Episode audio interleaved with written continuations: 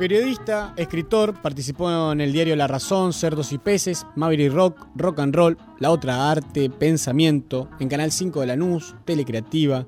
Condujo y produjo La Esquina del Rock Independiente, Supernova FM y tantos más. También colaboraciones en Rolling Stone y en Clarín Espectáculos. Escribió siete libros: Ricky de Flema, El último punk, La Constitución Travesti, Pink Floyd, Derribando Muros, Madonna, Reina Material, The Cure, La Leyenda Dark, Mujeres Perras y Yo Toqué en Cemento. Así que le damos la bienvenida a Sebastián Duarte. Buenas noches y bienvenido a Estado Beta. ¿Cómo estás? Un placer estar hablando con ustedes.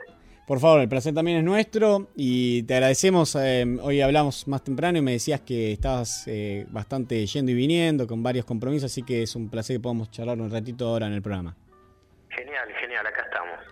Bueno, contame, vamos a arrancar por el principio también por lo que ha ganado bastante fama dentro de todo y, lo cual me acercó también un poco a vos.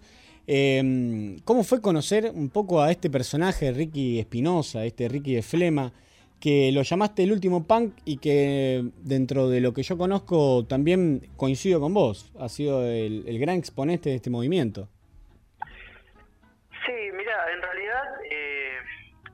Mira, eh, el título es un título, ¿no? El último pan, eh, pueden haber seguramente algunos pans ofendidos, ¿no? Cada pan cree que es el último, eh, él, ¿viste? Pero es un simbolismo, de alguna manera marca a un artista con, con todos los condimentos de, de la panquitud y las ideologías cercanas a la narcopunk que hubo acá en este país, defendiendo sus ideales. Eh, eh, siendo antisistema y eh, eh, defendiendo su arte, ¿no? me parece que llegando bastante lejos, como llegó Ricky con su banda Flema, por tratarse de un grupo underground. me parece que todos esos condimentos me llevaron a, buscar ese, ese, mote, ¿viste? De último punk. yo fui testigo de, de, gran etapa de Ricky porque mm, vivimos, vivíamos, yo vivo todavía en el barrio de Avellaneda, de cual eh, él fue oriundo, en la zona de Herli, que es partido de mm. Avellaneda, y por una cuestión de, escena musical, de, cuestiones de, juventud y, la plaza del barrio, y, bueno, todo eso, sala de ensayo, hizo que uno mm, conozca a los personajes de, la zona. Y entre los personajes de la zona estaba Ricky, que Ricky era uno de los que más llamaba la atención. Por su personalidad, por su desfachatez, por su simpatía y también por sus locuras. ¿no? Entonces, eh, eso a mí me ha llamado la atención ya en la década del 80 estoy hablando de fines de los 80, año 87, 88, yo lo conozco a él para esa época.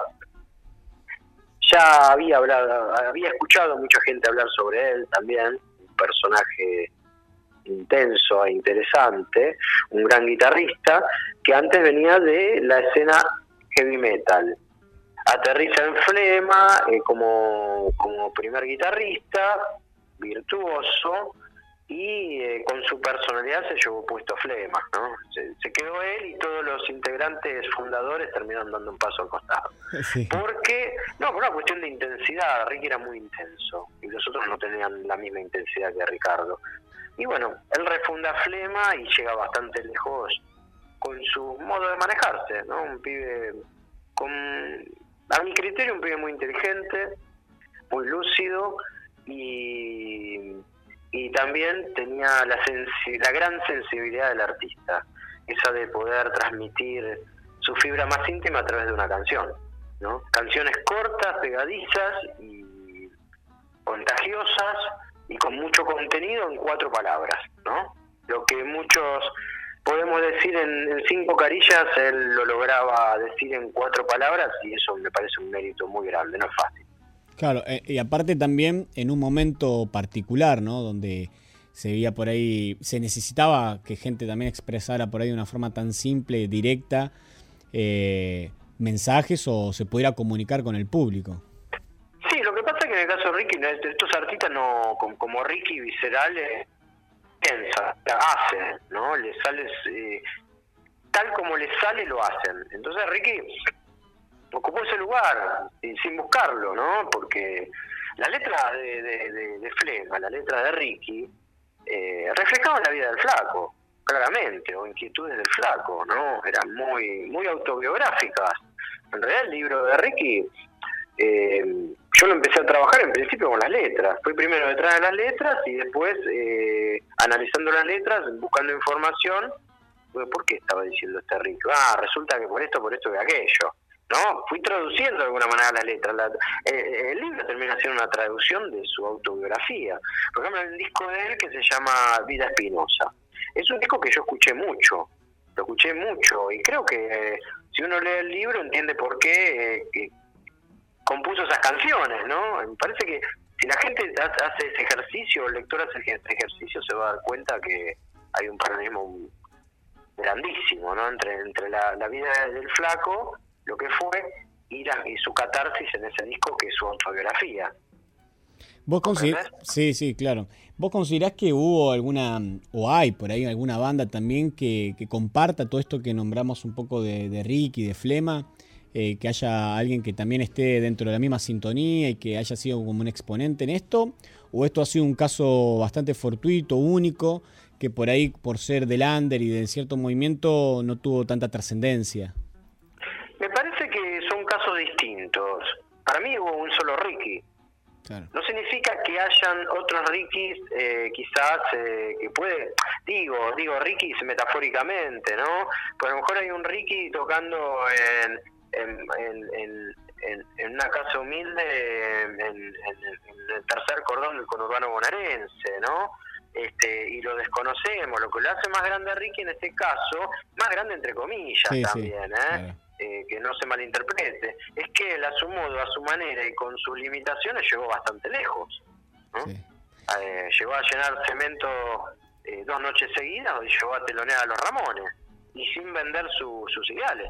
O sea, bastante lejos llegó para una época, estamos hablando de la década del 90, ¿no? hoy son otros tiempos, pero personajes hay siempre en rock. Lo que pasa es que Ricky trascendió un poquito dentro del underground, ¿no? Y fue la voz de los desangelados, de los sin voz, em, de muchos chicos de la periferia, desclasados sociales, em, que, encontraron en él una identificación, sintieron en él como si se tratara del portavoz, ¿no? Desde un escenario o con un micrófono en un reportaje, donde fuera eh, lo que lo magnifica Ricky era que eh, la persona que estaba haciendo catarsis en, arriba de un escenario, con, personajeando lo que sea, eh, era el mismo tipo que después estaba quizás en un kiosco de Hurlingham a las 3 de la mañana compartiendo una cerveza con chicos del barrio, ¿no? Eh, Ricky era muy callejero. Creo que fue uno, si uno se pone a analizar, la historia del rock argentino, creo que él habrá sido uno de los fundacionales de lo que luego se denominó, se denominó el rock barrial, ¿no? O rock chabón, viste que se, puso esa moto, que eso lo pone el periodismo.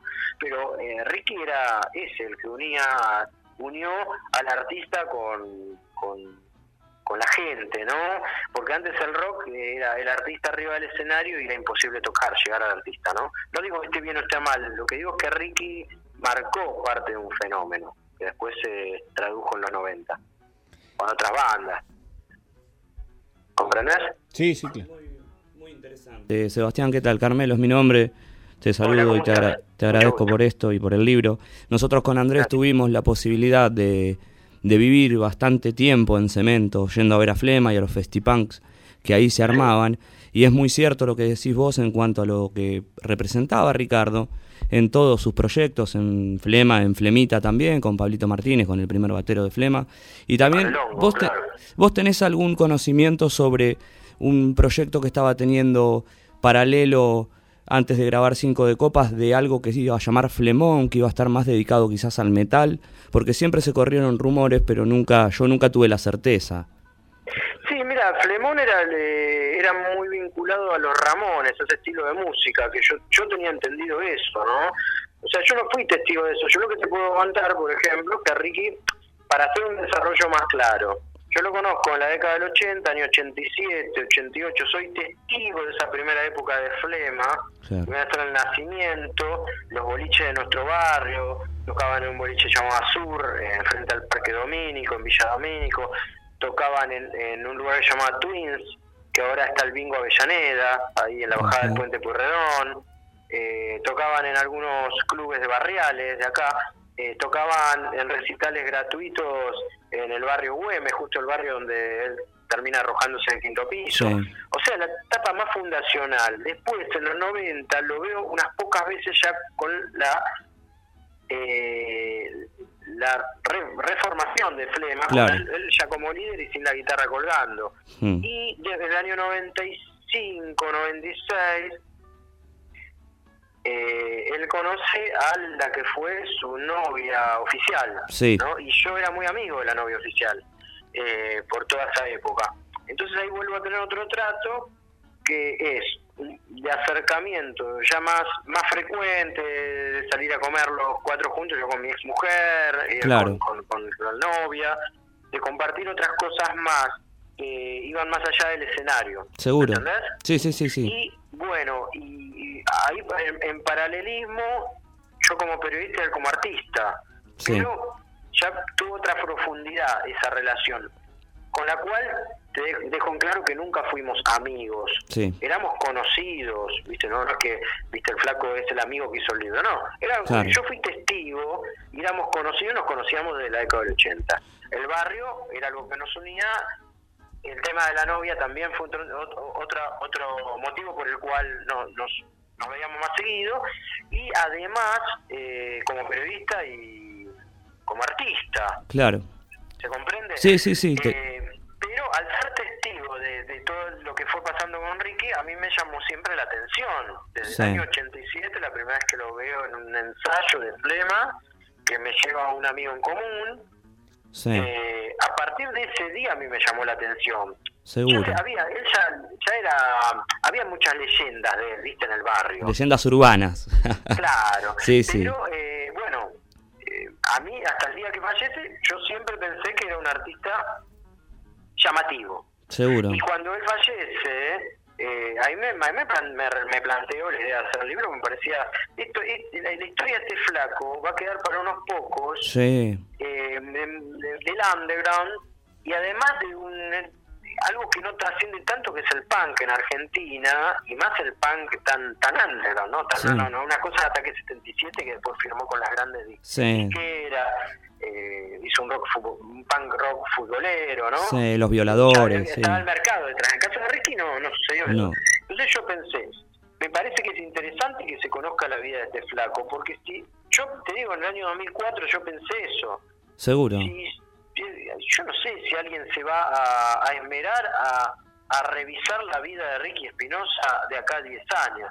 Dije, yo, Claro. yo creo que nadie se va a acordar de Ricky, solamente los chicos que iban a los Fetipunk. Seguro, como nosotros. Como nosotros. Grandes va a quedar como un mito. Digo, voy a escribir el libro para, ojalá que, que con el tiempo se sepa que existió un Ricky. Seguro. Esa fue mi idea original eh, y primitiva del nacimiento de ese libro. Se- Eh, o sea, pasaron cuántos años. Yo empecé a trabajar en el 2004, hace 12 años, ¿no? 13 Sí. años. Sí. Que pasó todo esto. El libro sale en el 2005 y, y hoy la verdad que estoy realmente eh, contento porque mi plan, eh, mi, mi- mi humilde plan, porque estamos hablando de un libro muy underground también, ¿no? Sí, sí. No es un libro que está en las lib- grandes librerías de los shopping. Eh, que mi plan al final eh, salió bien, ¿no? Porque muchos chicos hoy, adolescentes, conocen a... a- con- con- saben que, cono- que existió Enrique porque leyeron un libro, ¿no? Sí. Y después fueron a escuchar sus canciones, o irán a los recitales de Flema. Muchos Sí. chicos que a mí me cuentan que empezaron a escuchar eh, Flema de- después de que leyó el libro. Claro. Sí, sí, sí. Entonces, me parece que ese fue mi aporte, eh, mi humilde aporte. La vida del flaco, y era una vida al límite. ¿qué va a Seguro, sí, era sí, sí. Era, era eso. Ricky era, era, un, era un guarro, era un pibe sentimental, de buen corazón, pero que también eh, era picante. Sí, sí, sí, como todo Pax, digamos, una profundidad. Y nosotros que tuvimos la suerte de poder ir a ese lugar tan maravilloso que fue Cemento, era muy lindo estar en las colas esperando para entrar y que todo el mundo tuviera anécdotas siempre de. Yo siempre le digo a mis amigos y a todo el mundo cuando hablo de Ricardo Espinosa, ¿no? De el fiel reflejo de lo que es el rock, la rebeldía y la amistad, pero bien sentida, ¿no? Bien lograda. Lo quería todo el mundo o lo odiaban, no tenía término medio, ¿viste? Claro, sí, porque él generaba o amor o rechazo absoluto. Totalmente. Hay mucha gente que no lo quería.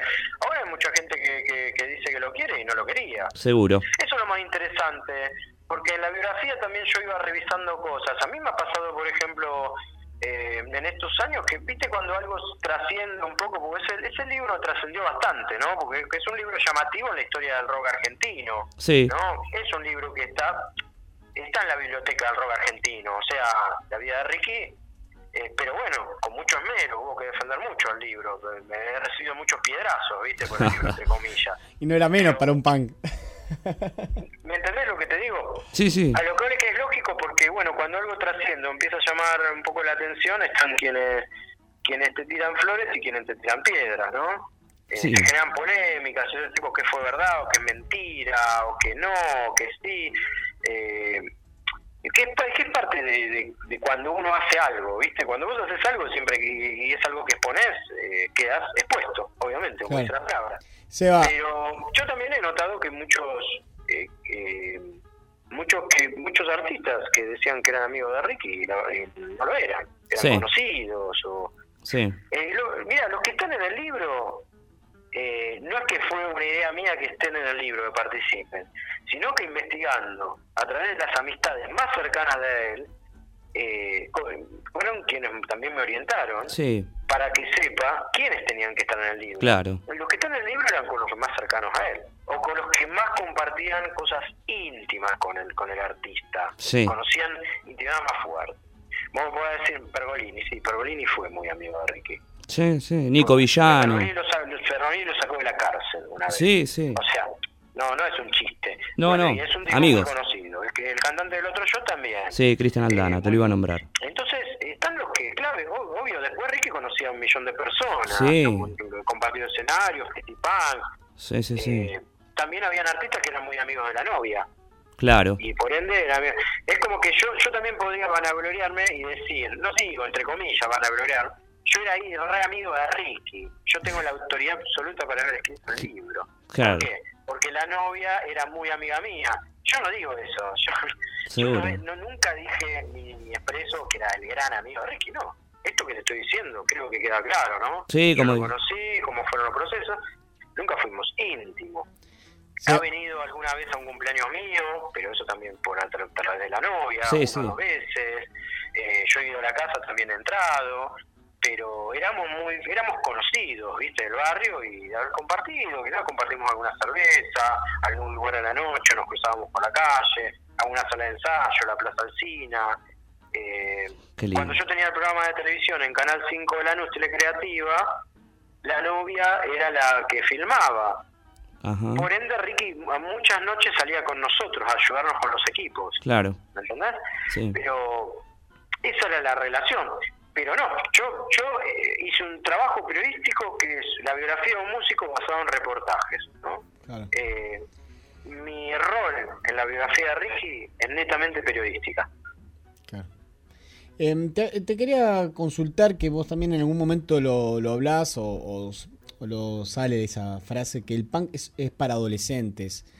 Eh, ¿cómo, ¿Cómo estás viendo la escena por ahí de este género? Y a su vez, em, si están así, si esto ha trascendido o también está, bueno, está en extinción este género. No, yo creo, no, me parece el punk es un estilo que va a perdurar por siempre, ¿no? Porque bueno, bueno, trasciende por siempre por íconos del punk a nivel mundial, después de los Pistos, después de los Clash. Los Clash ya marcaron antes y después, los Pistos, Damner, eh, y tantos grupos, ¿no? Que, aunque digan hasta Offspring, puede decir, o Green Day, por más que sean comerciales, bueno, ya han llegado a un lugar de cúspide a nivel mundial donde el pan no, va a morir nunca, el pan no morirá jamás. Eh, lo que puede eh, suceder es que se mezcle con otros estilos, pero ya los Clash lo lograron, ¿no? En misturar estilos, pero con una ideología punky Pero después, bueno, cuando el mercado empieza a chupar a los grupos, hicieron que el punk eh, subsista por siempre, ¿no? Como un estilo importante.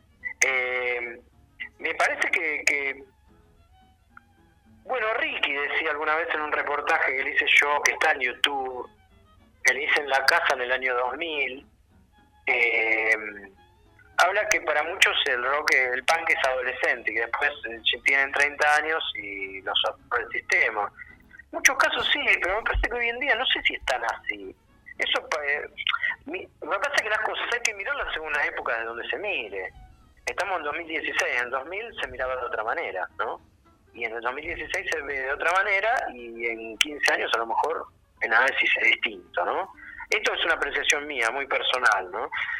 Yo a veces voy a, a los recitales punks, no, no, no es que soy el punk que ando en todo el ambiente, pero de vez en cuando voy a algún, a algún recital o me invitan o a curiosear. Yo creo que ahora hay, sucede algo que no sucedía en el año 2000 por una cuestión generacional. Ahora a veces ves a chicos, y adolescentes con sus papás. Sí. ¿Me entendés? Entonces, eh, se retroalimenta, pero antes en las generaciones del 2000 para atrás, o en los 90, o en los 80, iba solo. Eran jóvenes nada más, pero ahora hay, como rock y, el punk, tiene tantos años. Estamos hablando del punk acá en la Argentina, empieza a tener un movimiento fuerte después de la mitad de los 80, porque hubo una primera camada de punk, fines de los 70, principios de los 80, que estamos hablando de los violadores. Sí. Eh, que fue algo más mainstream, más de golpe comercial, con una muy buena banda, ¿no? Como Los Violadores, fantástica, que fue inspiración de todo lo que vino después, ¿no? Seguro. Pero eh, se hace más conocida en los 80, estamos en 2016. O sea, ha, pasado, ha corrido mucha agua bajo el puente. O sea, el punk está vivo y va a estar vivo siempre, no me cabe duda. Y lo que pasa es que, claro, los pibes que iban a ver a los violadores o que iban a ver a Flema o iban a ver a Ricky a fines de los 80 o en los 90, hoy son padres con hijos adolescentes. Seguro. ¿no? Entonces, al, al, hijito le gusta algo de, no sé, de, ataque. Y bueno, y el padre escuchaba ataque antes. Yo converso mucho con los chicos. Eh, y noto mucho eso, que, que muchos chicos eh, encuentran vinilos de sus papás. Sí. ahora que se está poniendo de moda otra vez los vinilos, eh, recuperan vinilos viejos que estaban guardados y con, polvo en alguna cómoda de alguna casa eh, y están escuchando los vinilos de los padres. Eso es fantástico, pero eso porque el, el, punk rock o el rock local tiene cincuenta y pico de años, loco. Mucho tiempo. más allá de ser un género, está dentro de una música ya popular. Claro. Argentina. A, eh, es mi análisis, lo que te planteo. Sí, em, a mí me gustaría que me cuentes un poco, yo que eh, tenés un libro bueno, que yo toqué en Cemento, que salió el año pasado, em, y que me gustaras, que, que, nos contaras un poco cómo, cómo es Cemento, cómo fue esta transformación, porque hoy nosotros íbamos a Cemento y hoy no podría estar abierto ese lugar, según las normas de seguridad digo, y todo lo que ha pasado después de Cromañón. Em, digo, por cómo era el formato y no tenía salida de emergencia y demás. Me gustaría que nos cuentes un poco de qué trata este, un poco ese libro Yo toqué en cemento y tu visión, tanto que has ido a recitales ahí y demás. No, Cemento fue un lugar de culto, eh, un lugar mítico, como habrá sido el Einstein para la época anterior a Cemento, como lo habrá, habrá sido la cueva, ¿no? O La Perla de Once, para las generaciones de esa época y bajo la cantidad de años que, tenía el rock eh, en la escena, ¿no? Eh, lógicamente Cemento es una transición, fue una transición entre lo de antes, cuando el rock no era popular, a cuando el rock se hizo popular. ¿no? Cemento fue clave, fue como el, fue el canal de Panamá, ¿viste? Una cosa así, ¿viste? Entre comillas, ¿viste? Por donde pasa todo. O sea, tenías que pasar para ir de un continente al otro, pasar por ese canal. Eh, y Cemento fue eso. Me parece primordial que rescatar eso. Eh, también fue eh, el lugar de preparatoria para todo lo que vino el rock después, cuando el rock todavía era muy, incluso podríamos hablar de escenas que empezaron primitivamente eh, pegando carteles, haciendo fanzines, haciendo su propia escenografía, haciendo el boca en boca, todo muy artesanal, ¿no? eh, la preparación del artista eh, Cemento era el lugar, era, era la escuela. Ahora, si vos pasabas esa etapa para como terminar la, secundaria o la primaria, no sé, como lo quieras ver, pasabas a, allá a la liga de las universitarias, que era obras sanitarias, ¿no? que era lo más grande llegar a obras, imagínate, era llegar a llenar River. Pero para una generación, cuando el rock no tenía cincuenta y pico de años, para toda esa generación, obras era ya llegar al cielo o Luna Park. Pero Cemento era el lugar donde vos te curtías. Entonces todas las generaciones de músicos de esa época se curtían ahí, se hacían de abajo, era absolutamente subterráneo el lugar, en todo sentido, ¿no? Había un paralelismo en esto de la subterraneidad, porque no era simplemente musical o artística, también el lugar. Era literal. Ustedes lo conocieron. Sí, literal. Un lugar oscuro, siempre oscuro, no tenía eh, ni, una, ni un ventilete, eh, húmedo, cerrado, asfixiante, precario, baños rotos, eh, húmedo, horrible, era, era pestilente el lugar. Pero a todos nos gustaba porque nos sentíamos underground, para nosotros, para todos los que curtimos el lugar, tanto artistas como públicos, era era ver qué iba a pasar en la escena, era ver qué lo que pasaba, que era de verdad, ¿no? Ahí encontraba las cosas que uno creía que eran de verdad.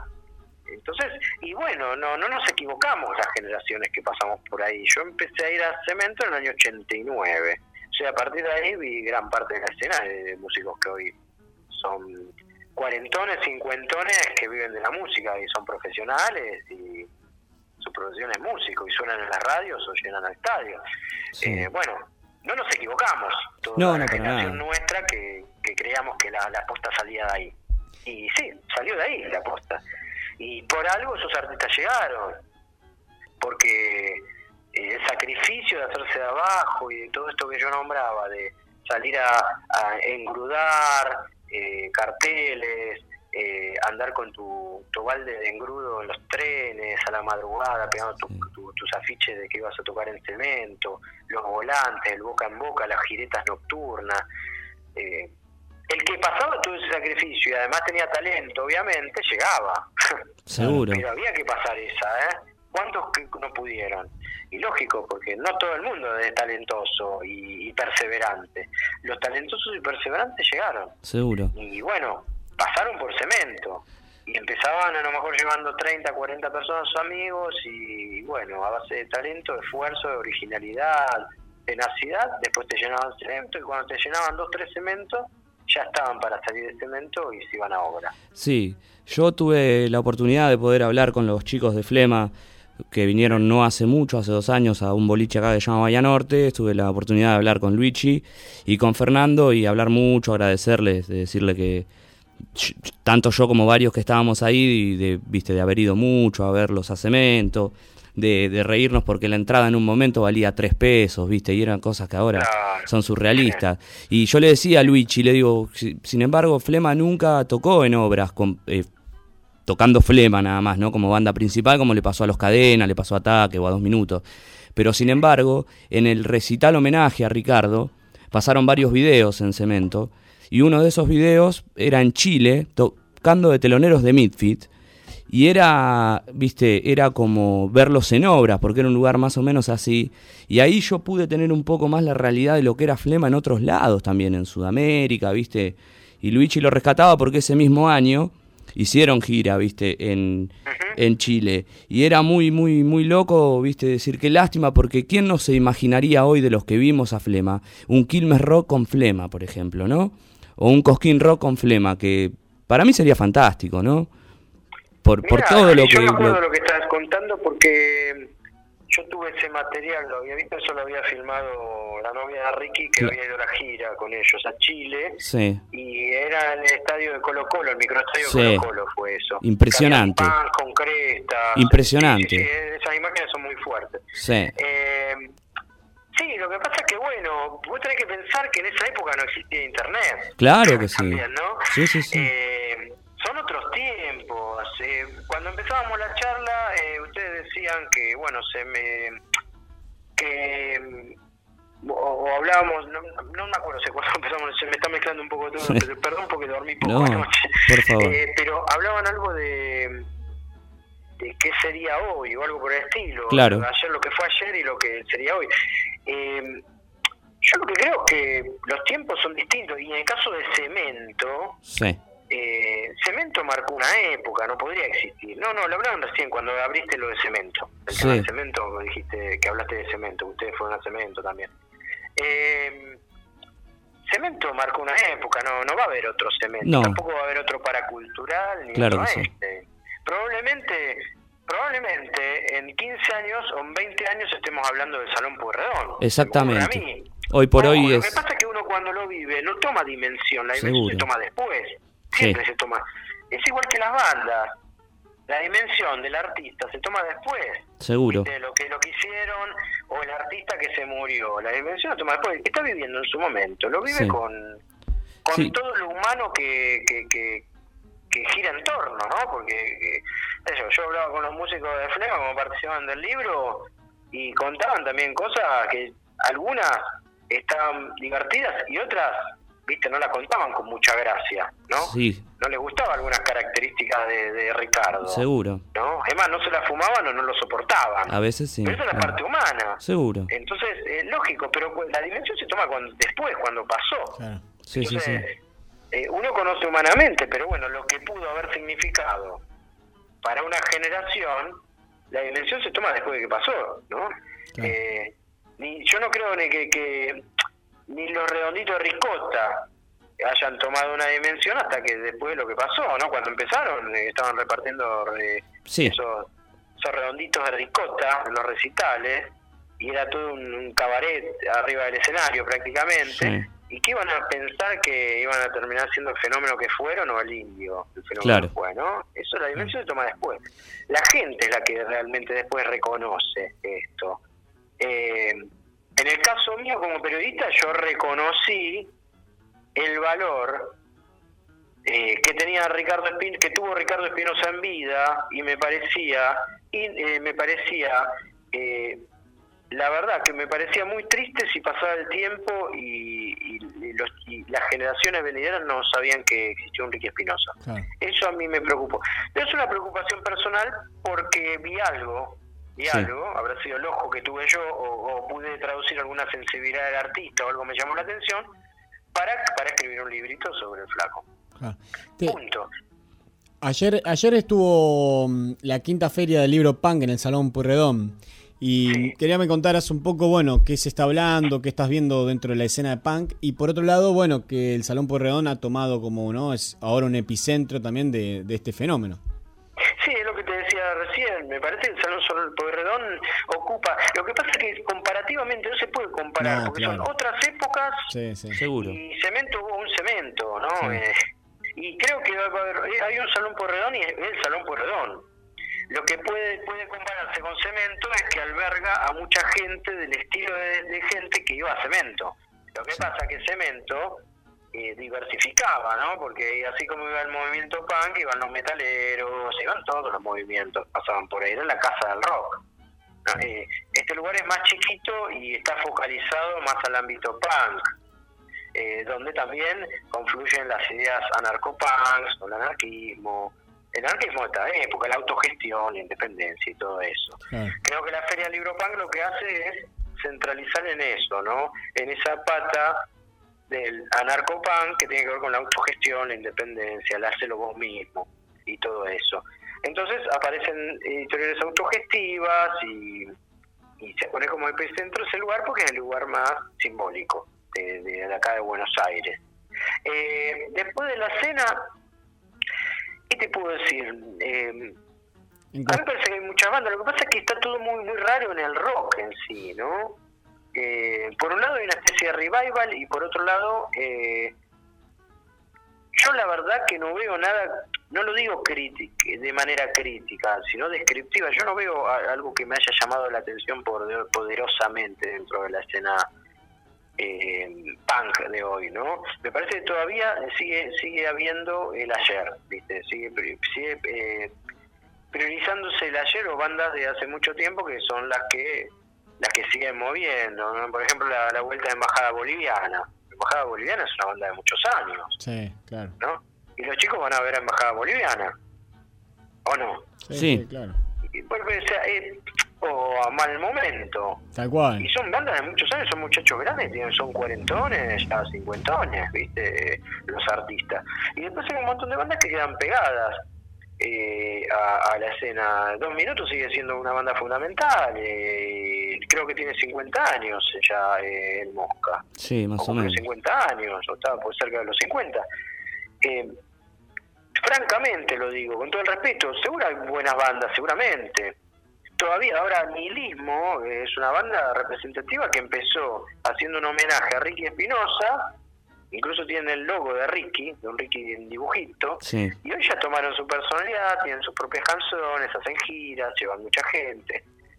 Eh, lo que pasa es que en el ámbito punk siempre es distinto porque si, si o, es una banda punk que, que de alguna manera eh, concilia con las grandes discográficas o con el movimiento discográfico, eh, si no pasa eso, van a ser bandas under.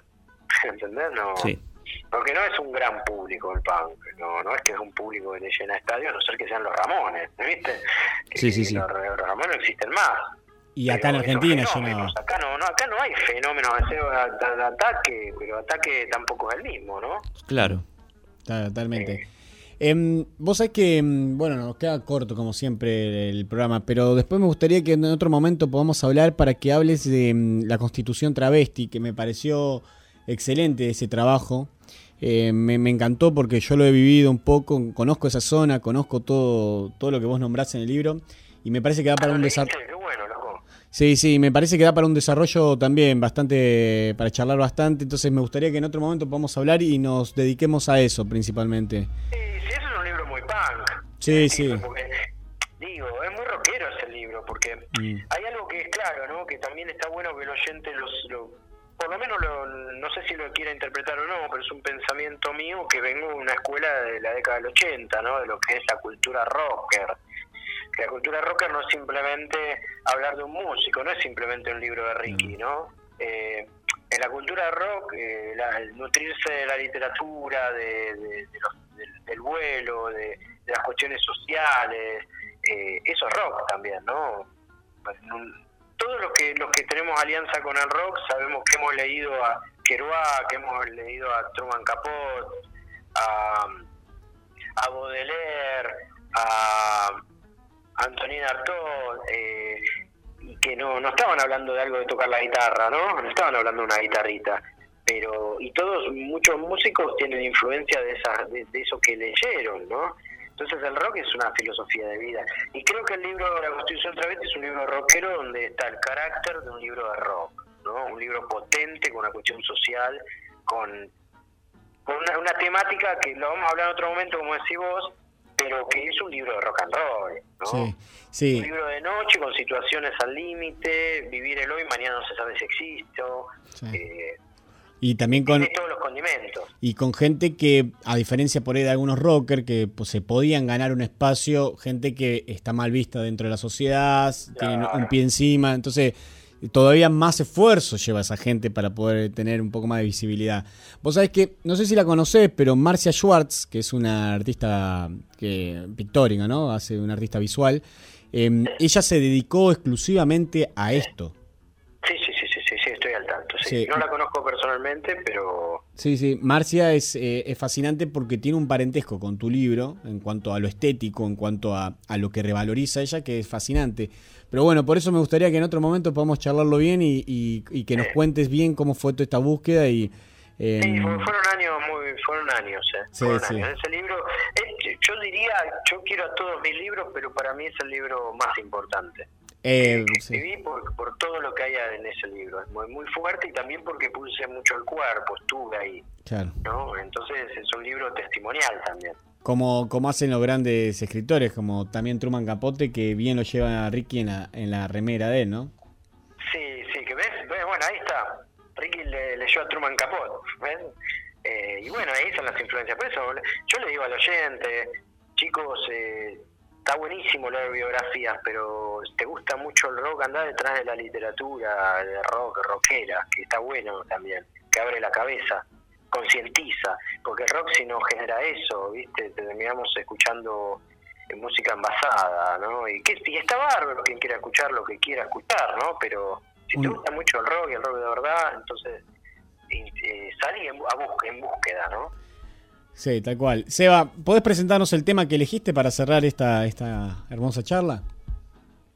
Sí, eh, eh, vamos a escuchar el tema Todos los días son hoy, de Ricky Espinosa, eh, de su disco Vida Espinosa, que también recomiendo que lo escuchen porque es autobiográfico y tiene mucho paralelismo con el libro. Para, si vos lees el libro o escuchar la canción, eh, vas a entender muchas cosas en común. Buenísimo, Seba, te agradecemos mucho y bueno, vamos a estar en contacto pronto para poder hablar del otro libro. Cuando quieran, amigos, un placer. Igualmente para nosotros. Gracias. Chao, chao. Vamos a escuchar el tema entonces.